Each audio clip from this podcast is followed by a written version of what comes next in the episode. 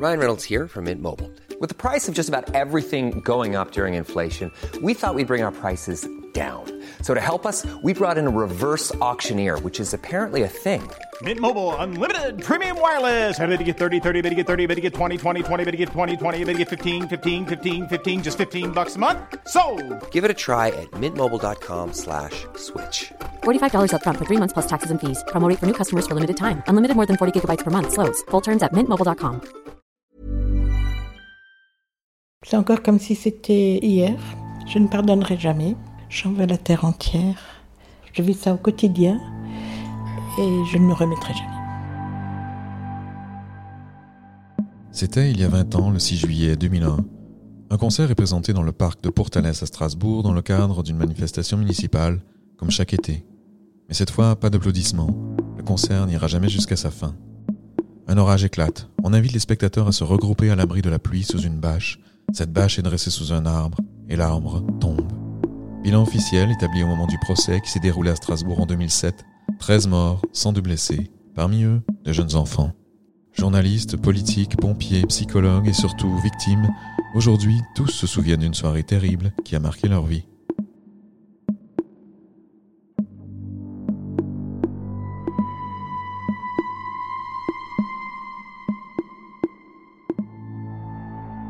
Une scène de guerre, hein. Philippe Marcheguet, journaliste au DNA, est l'un des premiers arrivés sur place ce soir-là. des gens qui erraient, en même temps une scène un peu théâtrale avec des projecteurs, des sapeurs-pompiers, des gens qui cherchent leurs proches, d'autres qui sont soignés euh, sous les tentes, d'autres euh, qui cherchent à s'enfuir, une grande panique euh, du corps des premières victimes qui sont rassemblées dans la ferme du parc. Et puis euh, des victimes euh, et des gens qui sont indemnes, qui sont euh, trempés, hagards, euh, qui se demandent vraiment ce qui leur arrive. Aujourd'hui, lieutenant-colonel Jean-Marc Tessier était à l'époque un jeune officier encore en formation. Il était de garde et a été parmi les premiers engagés sur le terrain. À l'arrivée de Corelius, ce qui m'a véritablement marqué, c'était un silence euh, total qui contrastait avec euh, l'événement du drame et des personnes qui étaient euh, debout, immobiles, en état de stupeur. Donc véritablement, j'avais l'impression que la scène était figée, ça donnait un aspect euh, un peu irréel à, à la scène. La première pensée, en fait, elle est tournée vers l'action. Passer les premières secondes euh, sortant du véhicule, ben, véritablement, le, la première idée, c'est de mettre en œuvre le plan de secours et puis d'agir. Moi, j'ai été impliqué émotionnellement euh, à titre personnel, puisque ces premières secondes, il se trouvait qu'il y avait une des personnes, il faisait partie des premières victimes qui se sont présentées à nous, que je connaissais à titre personnel. Quoi. Très, très tôt, ben, on met un petit peu le, j'irai le personnel de côté, et puis on tourne la pensée vers l'action, dans un réel euh, style d'efficacité, même si ça n'empêche pas, euh, évidemment, l'empathie pour les gens qu'on secourt. En fait, ce soir-là, je dîne dans une pizzeria avec euh, l'équipe euh, de Neudorf. Les fenêtres claquent très fort. On sent qu'il y a un orage très fort qui se déclenche. Fabienne Keller venait tout juste d'être élue maire de Strasbourg. Le drame de Portalès l'a suivi pendant tout son mandat. Très rapidement après, euh, je suis appelée. On me dit qu'il y a une catastrophe. Je vais euh, très vite au Portalès et là, euh, des pompiers qui arrivent, des bruits de scie. C'est en fait les pompiers qui sont déjà en train de dégager les branches. Et puis des personnes qui courent, qui déplacent des civières. Je comprendrai après que sur ces civières, ce sont des personnes déjà décédées. Et puis il y a l'enfant qui est pris en charge sur, euh, l'estrade. En fait, étaient en train d'essayer de le réanimer. C'est le petit qui, en fait, ne se réveillera pas. D'autres blessés qui sont là euh, en attente de savoir euh, comment ils seront dirigés. Ils étaient tous déjà euh, marqués. hein.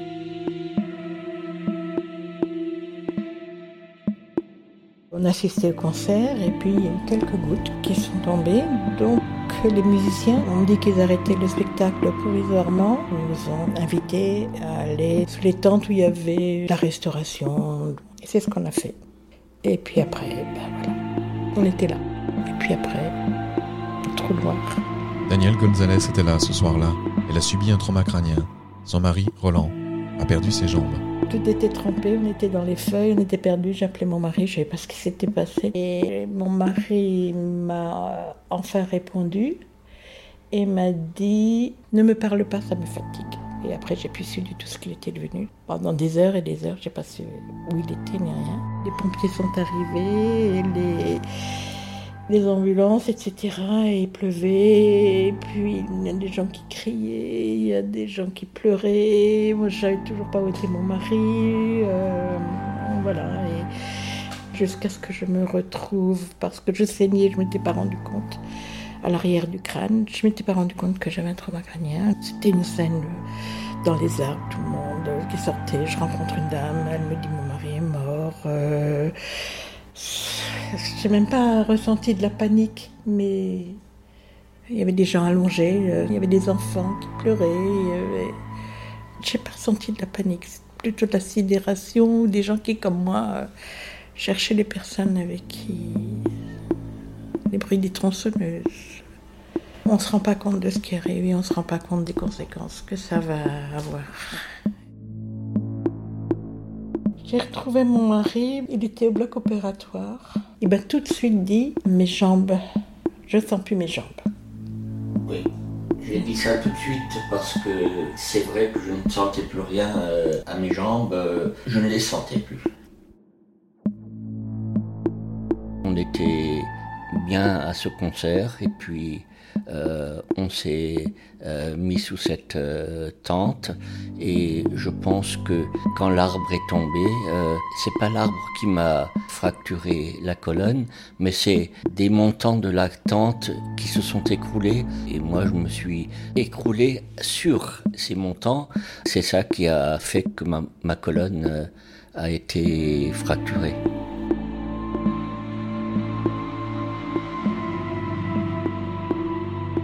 Fawzia Sarawi est psychologue et directrice de l'association SOS Aide aux habitants. C'est elle qui a pris en charge les victimes. Moi, je me suis occupée des adultes et euh, une autre collègue s'est occupée des enfants parce qu'il y avait quand même des enfants qui étaient présents. Et donc, moi, j'ai reçu la première victime le matin, donc le lendemain, vers 10-11 heures. Dans ce type d'événement, euh, et surtout quand vous avez euh, en face des personnes qui ont vu des scènes d'horreur, certains ont perdu des membres de leur famille, c'est vraiment la question de la présence du psychologue. Donc on est là, euh, on se présente et on dit à la personne, voilà, je suis à votre disposition, est-ce que vous souhaitez en parler? Et donc les gens parlent de façon très simple. Hein. Les gens vous racontent euh, parce qu'ils étaient euh, vraiment dans ce stress de tout ce qu'ils ont vu. Certains parlaient de la fin du monde, euh, un cataclysme.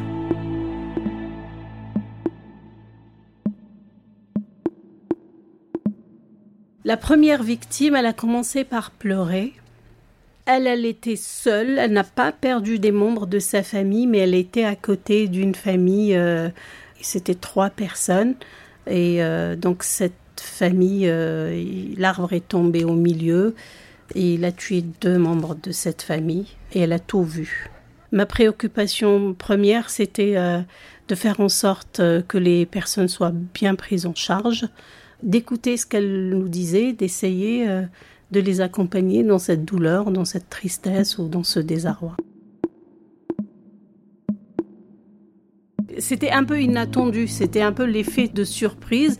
Euh, en plus, euh, ce parc pour Thalès, euh, moi j'adorais. Hein. Je me promenais beaucoup avec mes enfants dans ce parc. J'ai fêté l'une ou l'autre fois l'anniversaire de mes enfants dans la salle, donc dans le château. Je n'imaginais pas que, voilà, un jour je serais amenée à intervenir dans un contexte où il y a une catastrophe naturelle. Dès le lendemain, la priorité, c'est le soin porté aux victimes.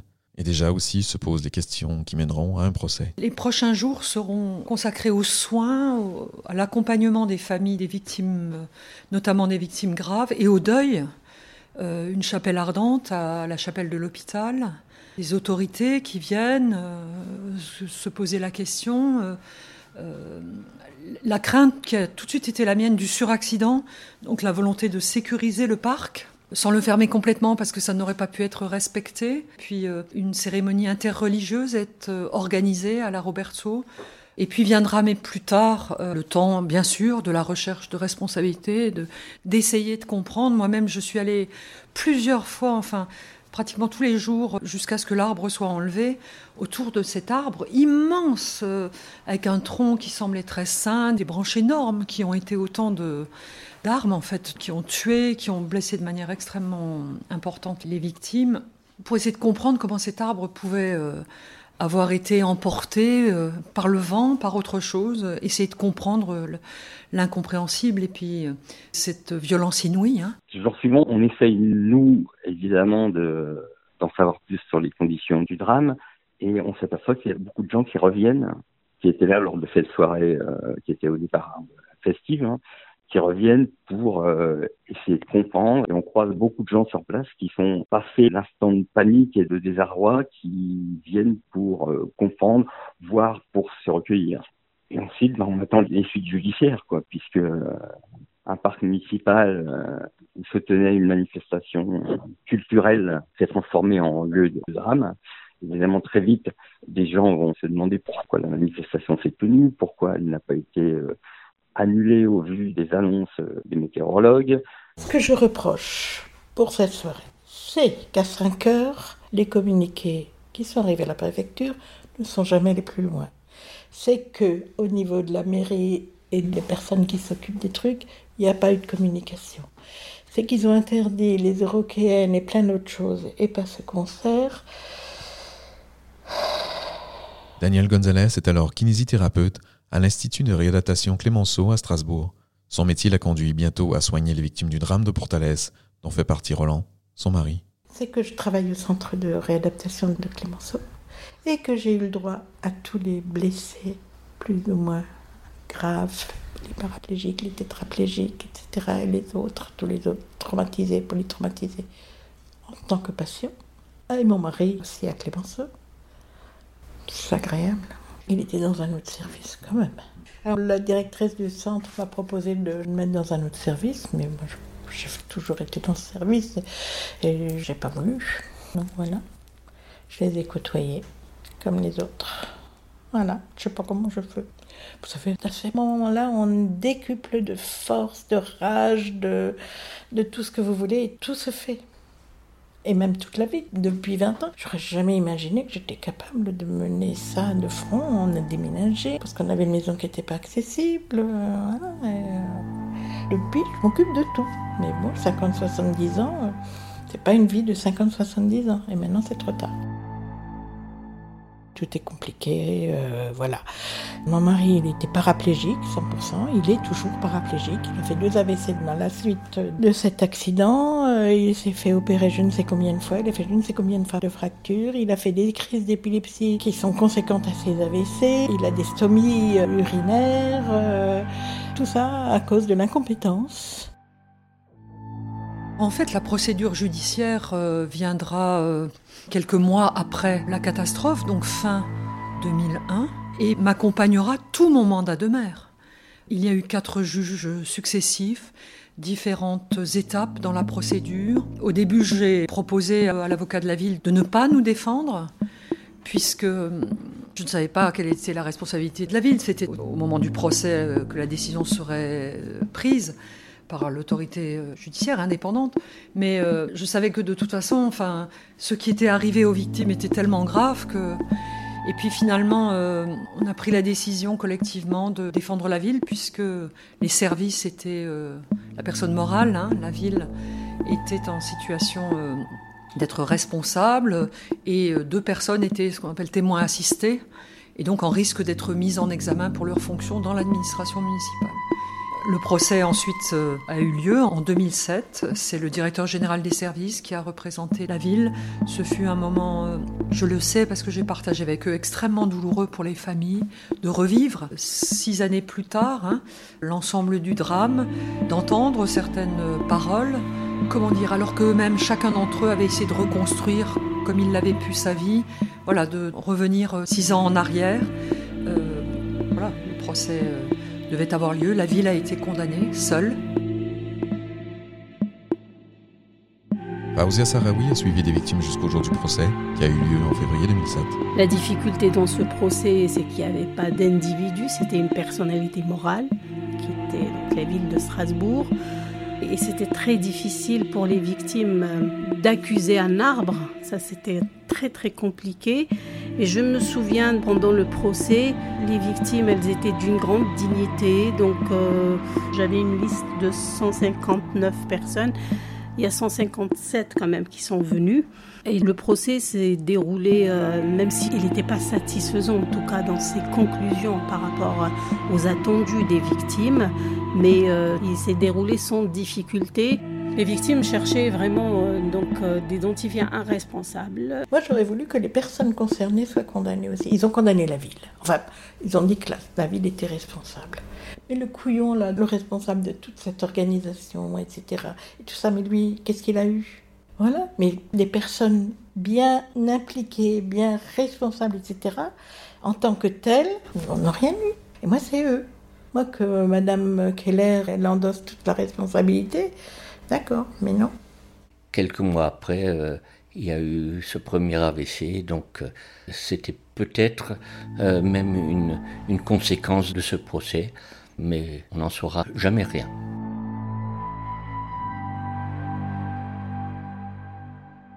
Vingt ans après, la mémoire du drame de Portalaise demeure chez tous les Strasbourgeois et la douleur des victimes ne s'est pas éteinte. Ça reste un événement euh, tout à fait à part euh, dans ma mémoire euh, journalistique, va-t-on dire, parce que c'est la première fois que j'arrivais après un, tel drame avec un bilan aussi lourd. Et encore une fois, lors d'une manifestation festive. C'était pas un attentat terroriste, c'était pas un tremblement de terre, c'était juste une manifestation festive qui se termine de la pire des manières. Jean-Marc Tessier est aujourd'hui responsable du groupement de la préparation et de l'organisation des opérations de secours. Sa mission faire le bilan des événements comme le drame de Portalaise pour conforter l'efficacité des secours. Avec le recul, maintenant, je me dis effectivement, quand on est sapeur-pompier et quand on vit un drame comme celui-là qui touche directement l'humain, qui touche euh, les personnes, a posteriori, ce soir-là, j'ai vraiment pris la mesure. Et je même plus, j'ai vraiment vécu au final euh, bah, le sens de mon engagement, de mon métier de sapeur-pompier. On est dans cette logique euh, vertueuse on cherche à capitaliser sur des expériences euh, et des interventions qui sont un peu marquantes, même si c'est pas tous heureusement des drames, et de capitaliser pour véritablement euh, améliorer la doctrine opérationnelle pour aller vers plus de performance et d'efficacité. Mais pour Thalès, c'est un lieu de promenade familiale. C'est vrai que épisodiquement, au titre personnel, ça m'arrive de me déplacer là-bas, de passer devant le mémorial, entendu pas s'empêcher de penser à, l'événement lui-même et puis à ce qu'on a vécu cette, nuit-là avec les collègues. Vous y repensez encore aujourd'hui, 20 ans après? Bien sûr, souvent. Je suis en relation avec euh, certaines victimes. Et puis euh, voilà, j'ai écrit C'est un voile sur ma vie, je le porte. J'ai enduré 20 ans. J'ai subi 20 ans, j'ai enduré 20 ans, je suis malheureuse depuis 20 ans. J'ai l'impression d'avoir gâché, j'ai l'impression, je suis sûre que j'ai gâché 20 ans de ma vie. Voilà, j'ai dû arrêter de travailler, donc j'ai raté euh, fin de carrière. Hein. J'ai raté des évolutions de ma vie de femme. J'ai raté ma vie de femme, j'ai raté ma vie d'épouse et je ne peux pas m'épanouir dans une vie de grand-mère parce que je n'ai pas les possibilités de m'occuper de mes petits-enfants. J'ai pas la liberté. Et puis pour lui, c'est franchement, il a gâché sa vie. Hein. Il faisait du sport, il avait son groupe vocal, il était enseignant, euh, voilà. Il était directeur d'école. Recommencé. Avant mes AVC, j'avais repris des activités. Euh, on avait fondé une association pour les personnes handicapées.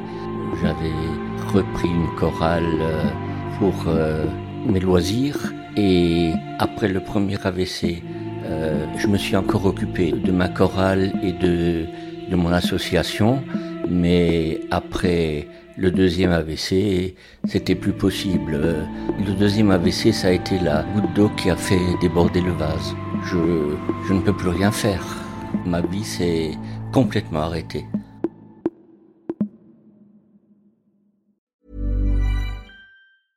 Brought to you by Lexus. Some things do more than their stated functions, because exceptional things inspire you to do exceptional things. To this select list, we add the all new Lexus GX. With its exceptional capability, you'll see possibilities you never knew existed, sending you far outside your comfort zone. But as much as the GX challenges you, it also spoils you. Its intuitive technology and luxurious features mean that wherever you go, you'll never go without. Live up to it. The all new Lexus GX.